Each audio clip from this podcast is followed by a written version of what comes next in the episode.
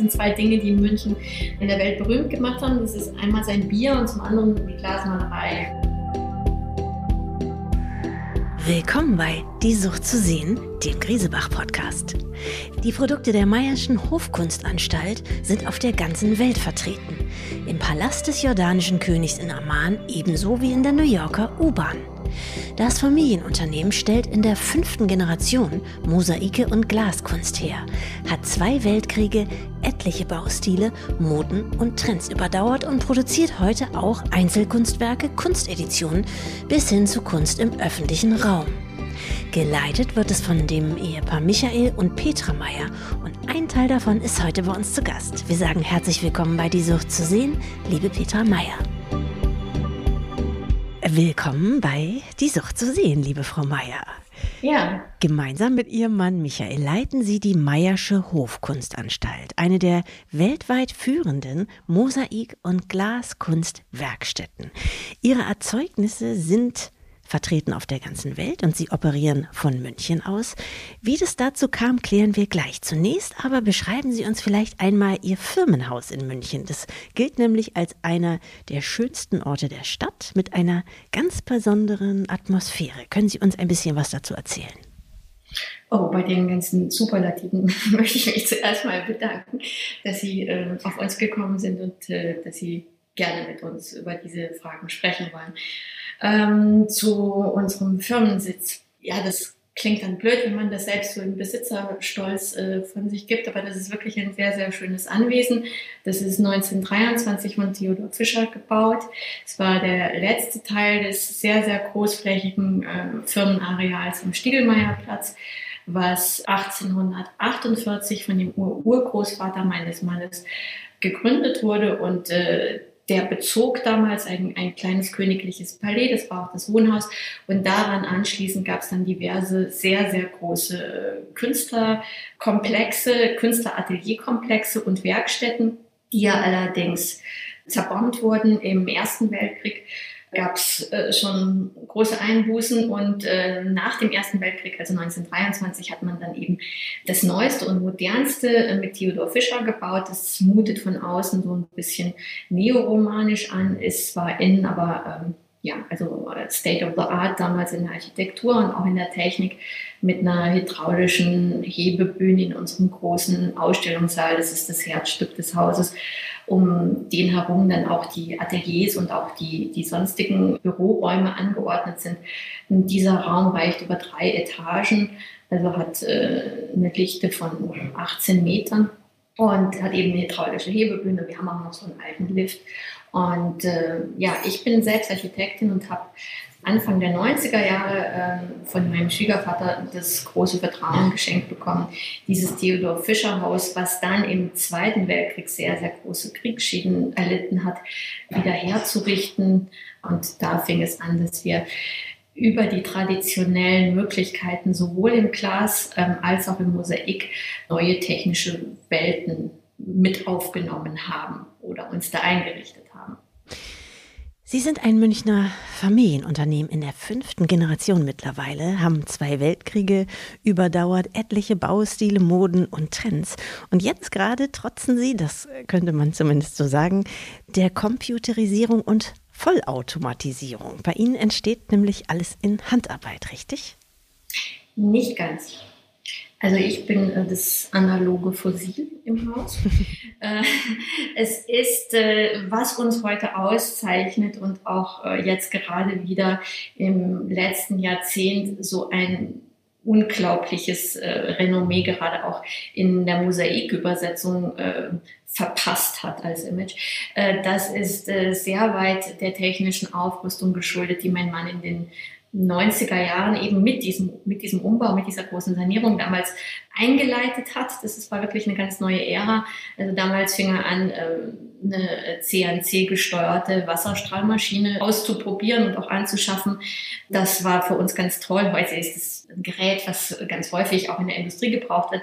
Aber für uns war das damals eine große Neuerung überhaupt auch, dass man die 1 zu 1 Entwürfe der Künstler, die musste man ja händisch herstellen. Also als ich 90, 91, 92 hier ankam, war äh, das noch so, der, der Künstler hatte auf, sagen wir jetzt mal, auf dem A4-Format oder vielleicht auf dem A2-Format, hatte er einen Entwurf, der auch schon sehr detailliert war und der musste dann auf den 10- bis 20-fache ähm, händisch vergrößert werden. Das ist heute unfassbar. Und ja, genau, dann, dann fingen wir an, CAD äh, Systeme zu verwenden, eben um, was ja dann auch plötzlich viel präziser war, um äh, die Entwürfe zu plotten. Und dann hat er angesetzt zu digitalisieren mit den Druckmaschinen. Das sind dann immer Sonderanfertigungen, weil wir mit keramischen Schmelzfarben arbeiten auf dem Glas. Ähm, das hat dann so peu à peu ähm, Formen angenommen und, und, und mittlerweile ist unser ganzes Untergeschoss ist ein Hightech-Labor, also auch mit, mit riesigen Maschinen und schon digitalisiert. Aber, und jetzt komme ich auf Ihre Frage, der handwerkliche Aspekt ist natürlich äh, enorm und das ist es genau. Also, dass du in allem die Handschrift und die Handarbeit siehst. Hm. Sie, also Ihr Unternehmen, war ursprünglich der sakralen, in der sakralen Kunst verortet. Also Sie haben weitgehend Kirchenfenster hergestellt. Mittlerweile aber, haben Sie gerade schon ausgeführt, produzieren Sie auch Einzelkunstwerke, Kunsteditionen bis hin zu Kunst im öffentlichen Raum. Sie haben die Mosaikböden im Palast des jordanischen Königs in Amman ebenso realisiert wie Anne Hamiltons Mahnmal für die U-Bahn-Station des World Trade Centers oder auch die Mosaiken des Fotografen William Wackman, der fotografiert seine Weimaraner Hunde, Hunde und das haben sie eben auch als Mosaiken realisiert, ebenfalls in der New Yorker Metro kann man die sehen. Also New York, Alaska, Karachi offenbar ist kein Weg zu weit für Ihre Erzeugnisse. Welches ist Ihnen denn auf der Welt das Liebste? Gibt es da eins? es gibt immer gerade aktuelle Lieblinge, wenn Sie verstehen, was ich meine. Also das momentane aktuelle Superbaby, mit dem wir jetzt auch die ganze Krise überstanden haben, ist eindeutig Nick Cave. Das ist das Times Square Mosaik. Da haben wir den ersten Part im letzten September installiert, fertiggestellt und da wurde das dann auch eröffnet. Und der zweite Teil, der ist jetzt gerade am Wochenende in New York abgeschlossen, die Montage. Und äh, wir dachten, es wird gleich eröffnet, aber es wird leider erst Anfang Mai, weil die technische Probleme haben. Aber da haben wir ähm, diese, also ich spreche nicht von Nick Cave, dem Musiker, ich spreche von Nick Cave, dem Künstler. Wichtig, ja. Er ist berühmt für seine Soundsuits. Und äh, diese Soundsuits sind eben so, so ich, ich nenne die immer so seine Voodoo-Kostüme, mit denen er in den 90ern die Finger an selbst zu machen, aus, aus Raffia, aus weitestgehend Naturmaterialien, aber zum Teil auch mit so Kunststoffpuscheln gemischt. Und die geben eben Sounds, wenn man sich bewegt. Man muss wissen, dass Nick Cave aus, aus dem Tanz kommt. Also der, der war früher bei Alvin Alley Dance Company. Und ähm, als er diese das erste Gewand angelegt hat und sich bewegt hat, hat er eben gemerkt, dass die Sounds von sich geben. Darum heißen die Soundsuits. Mittlerweile, denke ich, hat jede namhafte amerikanische Kunstinstitution, also jedes Museum hat so einen Soundsuit. Die Nachfrage ist immens. Es gibt Fotografien von diesen Soundsuits in Bewegung und wir haben diese Fotografien von Nick bekommen. Das heißt, wir übersetzen ein Mosaik schon von einer Übersetzung des originalen Kunstwerks, ja, also von der Fotografie, sollen dem aber diese, diese Bewegung verleihen und den Sound möglichst auch noch. Also das heißt, es ist jetzt wirklich äh, nochmal eine Dimension mehr in die Aussagekraft des Mosaiks gelegt. Das heißt, wir haben zum Teil von unscharfen Vorlagen gearbeitet, können Sie sich das vorstellen. Und es muss dann so detailreich sein, muss die dritte Dimension haben, und muss berücksichtigen, dass es eben ja in einem Korridor, in dem Fall nicht in einem Subway-Tunnel, sondern es ist im Abgang, also in so einem Hauptverkehrsknotenpunkt, wo die Menschen auch noch vorbeigehen. Also du hast auch die Bewegung des Passanten, der en passant im wahrsten Sinne des Wortes dieses bewegte Werk wahrnehmen soll. Und da traue ich mich jetzt mal zu sagen, das ist uns gelungen. Also das ist jetzt, äh, das ist, das ist gerade, wie gesagt, das Aktuellste. Ja. Ihr Mann, der hat in Italien das Handwerk des Mosaizisten gelernt. Schönes Wort. In, in Deutschland ist er, glaube ich, der einzige Meister dieses Handwerks. Seit wann gibt es denn eigentlich diese Variante der bildenden Kunst, also das Mosaik? Und wie und warum ist es entstanden? Das ist byzantinisch. Mhm. Byzantinisch ist jetzt auch das, sagen wir, was wir hier so auch in unseren westlichen Breiten als das Maß der Dinge im Mosaik nehmen. Da gibt es ja noch viel ältere Fundstücke immer wieder. Aber äh, ich, also dass es ein Ausbildungsberuf ist und äh, dass das ein Handwerk ist, was man lernen kann, das würde ich mal sagen, geht bei uns zurück so ins 19. Jahrhundert. Und dann hatte ja das einen sehr, sehr großen, ähm, eine Blütezeit im, im, im Jugendstil äh, Art Deco aber das war wirklich rein ornamentales Mosaik. Dass man jetzt wirklich antike Mosaik, also römische Mosaik, oder, ähm, reproduziert hat, äh, das ist auch dann eher eine neuere Geschichte. Also in Deutschland gibt es das als Lehrberuf nicht. Also das sind Fliesenleger ne? und Fliesenleger, ähm, die heißen heutzutage auch Mosaikleger. Aber das ist natürlich ähm, da können wir jetzt ein ganz neues Feld aufmachen, die Lehrberufe in Deutschland und ihr Drama. Ich warne seit 20 Jahren vom Aussterben auch der Glasmaler, der klassischen, weil, die, weil, weil wir einfach keine Berufsschulen mehr haben, die das noch äh, lehren. Und die müssen aber in die Schule. Also das ist ja dieses deutsche Ausbildungssystem, was an sich sehr, sehr gut war, aber für solche Exotengeschichten funktioniert das lange schon nicht mehr. Aber es hört keiner hin. Ja, ich habe zum Beispiel vorgeschlagen, dass man die Glasmaler mit den Porzellanmalern zusammen in eine Klasse tut. Heute sind die Glasmaler mit den Optikern in einer Klasse. Das müssen sie sich auf der Zunge zergehen lassen.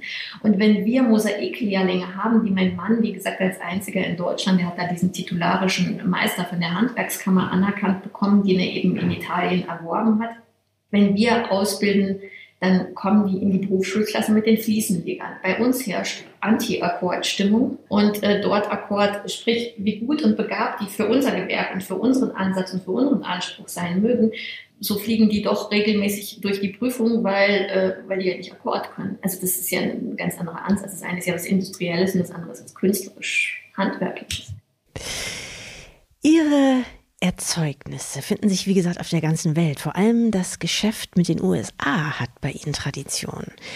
Franz Meyer, der Sohn des Firmengründers, hatte die Idee, deutschen Auswanderungen mit Unterstützung der Kirche die Ausstattung ihrer Gotteshäuser anzubieten.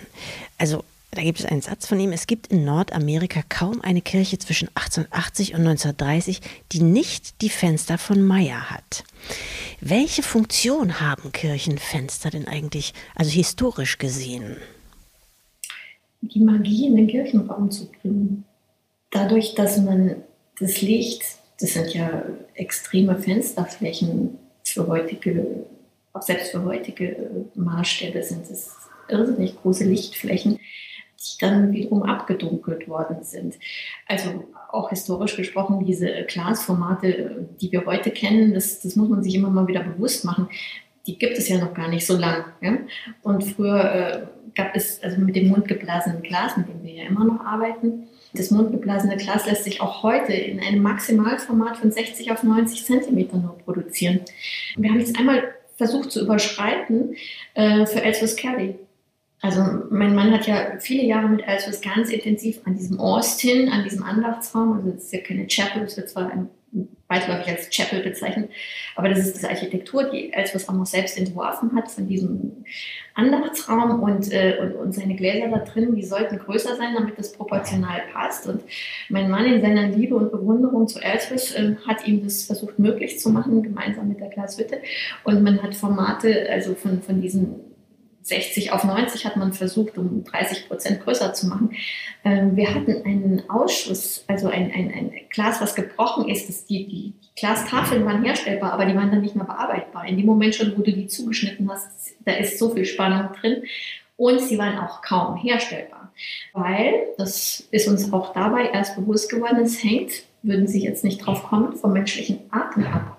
Ah ja vom Atem des Glasbläsers. Ja? Wie viel Atem kann der aufwenden oder muss er aufwenden und kann er maximal aufwenden? Das ist wie bei Tauchvorgängen. Das ist selbst bei diesen Herren aus dem Beruf, der eigentlich von Generation zu Generation weitergegeben wird, also da kommen die Babys schon mit großen Lungen auf die Welt, glaube ich, ähm, ist es limitiert. Da sind wir wieder beim, beim Handwerk und beim menschlichen Maßstab. Das finde ich eigentlich auch vom Konzept ganz schön zu berücksichtigen, gerade in der heutigen Zeit, dass es Dinge sind, die sind dann in Anführungszeichen übermenschlich, aber die werden dann auch unsinnig oder einfach nicht mehr machbar. Dann sind sie nicht mehr das Handgemachte, das Mundgeblasene. Ja. Munich Style Stained Glass, das ist heute ein fester Begriff im englischen Sprachraum und er bezeichnet tatsächlich Ihre Kirchenfenster. Worauf genau beruht denn deren Besonderheit und Qualität? Kann man das so beschreiben? Es war mit Sicherheit die, die Feinheit, die Raffinesse äh, der sogenannten Fleischteile und Gewänder. Der was Teile? Fleisch. Okay. Das nennt sich Fleischmalerei. Das ist alles, was man an Haut sieht. Ah, okay. Das sind vornehmer ausgedrückt. Also sind die, die Gesichter, Hals, äh, Hände, Füße in der Regel. Ja. Dann bei Pietas, gerade gestern haben wir eine Pietà aus dem Keller geboren, ein Pietà-Fragment. Ähm, es ist unfassbar, ich muss Ihnen fast nachher das Foto schicken, es ist unfassbar, wie diese Haut äh, gemalt ist. Das ist ein 19. Jahrhundert-Stück, äh, das wurde offenbar nie fertiggestellt, es ist zwar gebleibt, aber nicht verkittet. Das lagerte da im Dornröschenschlaf, ja, seit 1923 gehe ich davon aus. Und das hat keiner so hingekriegt wie die Glasmaler der Mayerschen mhm. Hofkunst. Ah, okay, ja. Und die Gewänder, die waren auch von einer unfassbar äh, detaillierten, also die Faltenwürfe. Es, war, es hatte dieses Altmeisterliche. Jetzt muss man ganz kurz da auch zurückgehen. Die Glasmalerei hatte ihre Blüte. Man kann, muss sich auch fragen, warum München? Es gibt so einen Ausspruch von Kardinal Faulhaber. Es sind zwei Dinge, die München äh, in der Welt berühmt gemacht haben. Das ist einmal sein Bier und zum anderen die Glasmalerei. Und da vorweg die Werkstätten Meyer und Zettler. Zettler war der Schwiegersohn von Meyer. Und äh, der ist heute, der ist dann wieder zu Meyer zurückgegangen, weil es da keine Nachfolger gab. Also wir haben haben heute auch das Archiv von Settler im Haus, die waren einfach dafür berühmt, dass sie sich diesen mittelalterlichen Traditionen verschrieben haben und diese, diese Techniken einfach versucht haben, bestmöglichst nachzumachen. Ja, das ist, das ist jetzt mal das, das Interpretatorische oh. und das. Frau Meier, bei Ihnen ist ein bisschen laut im Hintergrund, das hört man. Ja, das leider. ist unser Lift von 1993. Oh, Okay, ich wende mich mal zum Fenster zu. Ich habe keine Türen. Wir haben keine Türen. Ah, okay. Ich habe nicht mit Podcasts gerechnet. Ja, komisch. Was war jetzt gerade nochmal, wo war ich? Ähm, ähm, bei diesem, warum, wir, warum dieser Meier-Style so, so, genau. so, so, berühmt ist. Also König Ludwig äh, der Erste hat in München diese Münchner Glasmalerei gegründet und wollte eben zurück auf dieses Mittelalterliche, auf diese, diese Güte, die man da hatte an künstlerischem Ausdruck im Glas. Und aus dieser ähm, königlich-bayerischen äh, Glasmalerei sind dann mehrere Werkstätten entstanden. Die größte und bedeutsamste und heute eben noch ja, hier seiende äh, sind eben, äh, ist dann eben der Meier. Also Meier und Zettler waren dann eine Zeit lang relativ gleichberechtigt. Oh, wobei Zettler auch nie so den großen internationalen Markt bedient hat. Und dann kam ja der, der Enkel von Ludwig I, Ludwig II, also unser sogenannter äh, Münchner bayerischer Märchenkönig, der ja vollkommen in diesem Mittelalter, in dieser Mittelalterästhetik äh, schwelgte und aufgegangen ist. Und in dieser Zeit wurde uns dann auch dieser königlich bayerische Hofkunsttitel von Ludwig II. verliehen. Aber Ludwig I. war ein maßgeblicher Förderer von dem, dem Gründer Meyer, von dem Josef Gabriel Meyer. Und daher kam das, dass man einerseits diese mittelalterlichen Techniken konnte, ja, weil man sie so lange übte. Und zum anderen, jetzt kommt's, jetzt sind wir dann bei, bei Franz Meyer, also diesem Sohn, der auch diesen Weltmarkt eröffnet hat. Der hat als erstes eine Londoner Dependance damals gegründet. Und die Stars der Glasmalerei, die saßen in London, in England. Und äh, das war Dixon und äh, das war dann diese Präraffaeliten, auch von der Ästhetik. Und äh, der war sehr reiselustig. Also der war auch sehr häufig in London, hat die Stars nach München geholt. Also Daniel äh, Dixon waren äh, große Künstler. Das waren eben nicht nur Glasmaler, sondern Künstler. Die haben die Entwürfe gemacht, aber haben es eben auch selbst umgesetzt. Und die haben dann so diesen Flair des 19. Jahrhunderts, dieses verfeinerten 19. Jahrhunderts, obendrauf noch auf diese Mittelaltertechniken äh, gebracht. Und das ist die Melange. Das ist die Melange, die unser Haus ausmacht. Ah, okay. Und insofern waren wir da ein bisschen ahead of our time, wie will ich sagen. Und das ist es, was man heute auch immer noch schätzt und liebt an diesen historischen Geschichten, die jetzt auch im Haus noch sind und, und wo wir immer wieder ein Stück finden oder auch ein ganzes Fenster finden. Aber ähm, das ist auch das, was heutige Künstler wieder inspiriert. Ja. Die USA stellt heute immer noch, ich glaube, rund die Hälfte ihrer Umsätze, habe ich gelesen. Aufträge von dort kommen auch von Kirchengemeinden. Anders als in Deutschland, wo christliche Bauprojekte selten geworden sind oder seltener, sagen wir mal. Wie kommt es eigentlich? Es ist die Ausschreibungspolitik in Deutschland. Das maße ich mir jetzt auch an, ähm, so zu sagen, weil ich als Architekt ja durchaus auch mit diesen Gepflogenheiten vertraut bin. Da kann man jetzt vielleicht mal als Gegenbeispiel die Schweiz nehmen. Ja? Da bekommt nie der, der, der, der billigste, ich sage jetzt bewusst nicht günstigste, da bekommt nie der billigste Anbieter äh, den Auftrag, sondern immer der im Mittelfeld. Und äh, in Deutschland ist es ja nun mal so, dass sich die katholische Kirche zum Beispiel äh, schon seit etlichen Jahren von sehr berühmten Sanierern beraten lässt. Hätten sie sich mal in moralischen Fragen früher beraten lassen, wäre vielleicht auch einiges zu retten gewesen.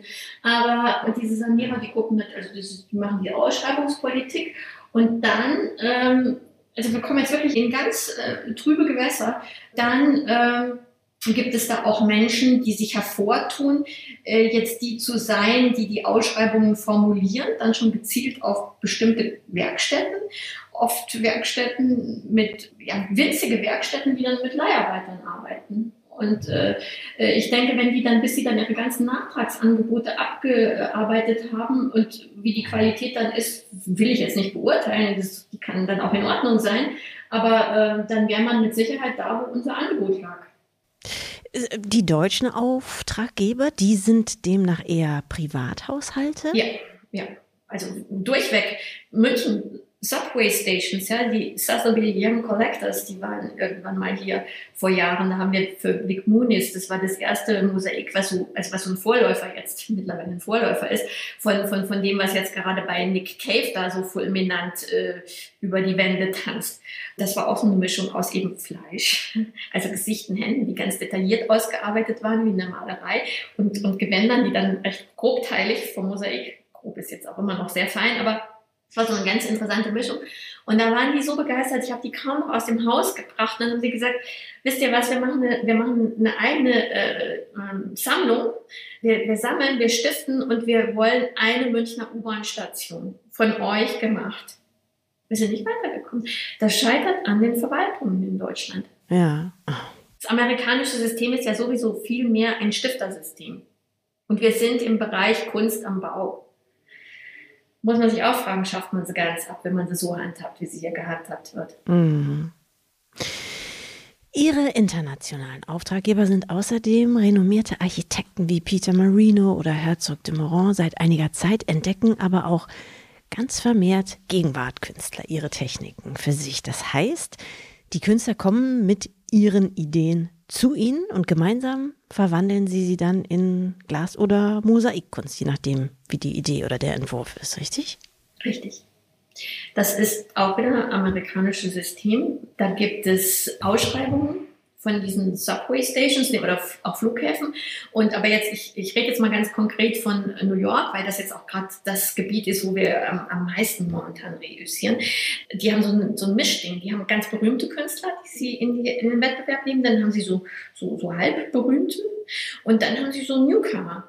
Die kriegen alle das Budget, was ein relativ geringes Budget ist. Also das Budget ist nicht der Anreiz für die Künstler in dem Moment, ist natürlich die Plattform, die man hat, wenn man da so eine ganze Subway Station hat. Also das, das ist für jeden Künstler, auch für die berühmtesten, Vic Muniz, der war, also als er diesen Auftrag bekommen hat, das war 2012 oder 2013, war der ja schon so ein Star, dass er das jetzt nicht gemacht hat ums Honorar. Ja? Aber es geht ja auch um diesen, dass man so ein, so ein Geschenk an die Öffentlichkeit macht. Und das finde ich ein wahnsinnig schönes Konzept auch in diesen, in diesen drei Gruppen, das ist ja schon traurig genug, aber es ist ja Realität. Es gibt Berühmte, es gibt ein bisschen Berühmte und dann gibt es Talentierte oder welche, auf die man setzt. Und wenn man diese in, aus diesen drei Pools schöpft, ist das ja, verspricht das ja schon mal eine tolle Mischung. Ja.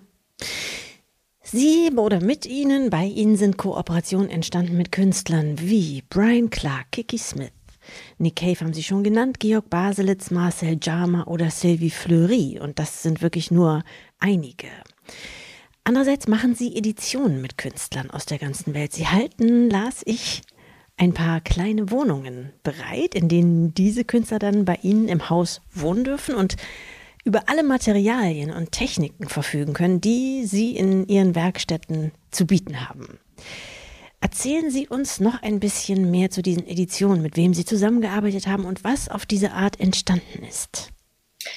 Wir haben dieses Jahr 175. Jubiläum und äh, zum 170. Jubiläum, also 2017, das war so ab 2015, haben wir darüber nachgedacht, was man denn da mal tun könnte. 170 ist jetzt nicht so wirklich ein Jubiläum, aber wir dachten, es ist jetzt so, es, die Zeit ist irgendwie reif. Das kam auch daher, dass die Besucher bei uns, also Privatbesucher auch, wie ich äh, sagte, so also Sotheby's Collectors oder ähm, Kunstgruppen. Also wir machen normal nicht so öffentliche Führungen, das muss man jetzt auch mal ganz laut sagen. Aber interessierte Menschen oder Freunde von Freunden, Galeristen, die wollten, also die, die Formate, die wir äh, produzierten, also auch für diese Subway Stations oder auch Fenster oder Gläser, die wurden immer größer. Und die Leute hatten immer mehr äh, den Wunsch, oder die Besucher hatten immer mehr den Wunsch, ob man da nicht mal was Kleines auch haben kann. Genauso wie das Großes Klein, was man sich auch in normalen Wohnungen vorstellen kann. Ich selbst bin auch ein, ein, ein großer Liebhaber von Miniaturen oder auch von Fragmenten. Und äh, so kam 2015 die Idee, dass man doch zu diesem Jubiläum 2017 sowas überlegen könnte. Und 2016 haben wir dann äh, im Sommer wirklich, wir waren in Ferien, das ist meistens die beste Zeit. Ich bin aufgewacht in das Früh und dann habe ich gesagt, so, ich mache jetzt eine Liste von 20 Künstlern. 17 wollen wir machen, weil wir haben 170. Und dann hat mein Mann gesagt, okay, ich mache dann auch eine und unsere Übereinstimmung war einfach maximal. Und dann haben wir tatsächlich auch mal 18 angeschrieben, weil wir gesagt haben, ist ja dann auch blöd, wenn die wirklich zusagen, weil wir haben zu viele. Und äh, äh das war intuitiv perfekt. Das waren einfach Ihre Lieblingskünstler oder welche, wo Sie diesen Connex gesehen haben? Ja, ähm, und dann habe ich gesagt, okay, wir, wir geben ein Format vor und sagen, Sie können machen, was Sie wollen. So haben wir das dann auch gemacht. Da ich Architekt bin, spiele ich auch manchmal gerne mit Zahlen. Ich habe gesagt, 51 Zentimeter in alle Dimensionen. Ja, also auch durchaus angeregt, dass es, dass es auch was äh, Freistehendes ist. Ja, also was, ja, was Dreidimensionales. Genau, und die durften in, in welcher Technik auch immer alles, was wir im Haus hier machen können. Sie konnten auch von Werken, die wir für sie gemacht haben, die in, in, in Kleinformat, weil manchmal fangen wir ja auch mit Modellen an und das ist dann wirklich auch so charmant, ja, wenn man so ein kleines Modell hat, um es für für das, für das Großprojekt sich vorzudenken.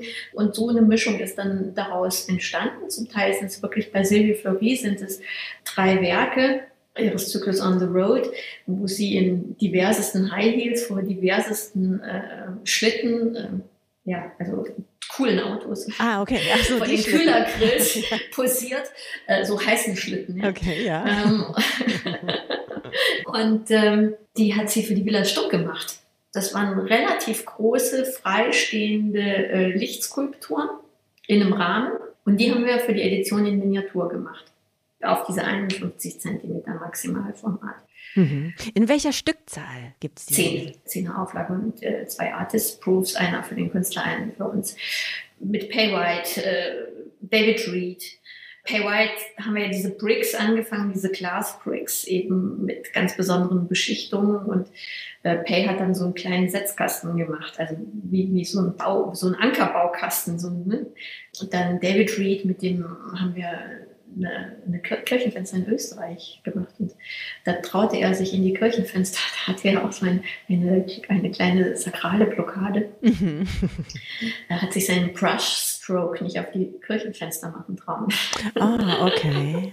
Als er die Einladung gekriegt hat, hat er gesagt, yeah, jetzt machen wir das. Also nur ein, ein Element aus diesen Fenstern und ich darf meinen Brush-Stroke draufmalen.